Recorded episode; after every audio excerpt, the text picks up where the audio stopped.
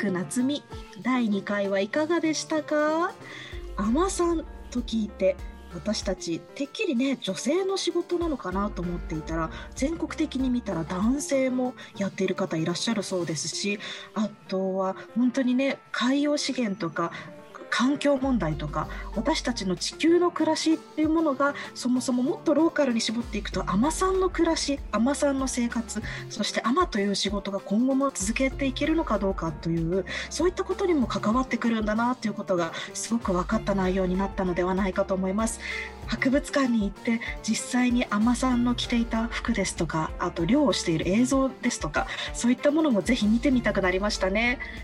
鳥羽市立海の博物館の場所は三重県鳥羽市浦村町小木津1731の68 JR か近鉄の鳥羽駅からタクシーで20分です。詳しくは鳥羽市立海の博物館で検索してみてください。鳥羽市の鳥羽は鳥に羽と書きます。ホームページではグッズの通販もしています。SNS の方もぜひチェックしてみてください。そして私事ですが私の著書が出版されることになりました。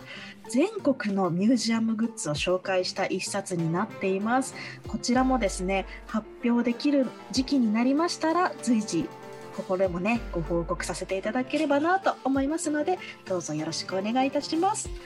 それではミュージアムスナック夏みそろそろ閉店のお時間です。近いうちにまたお会いしましょう。それではおやすみなさい。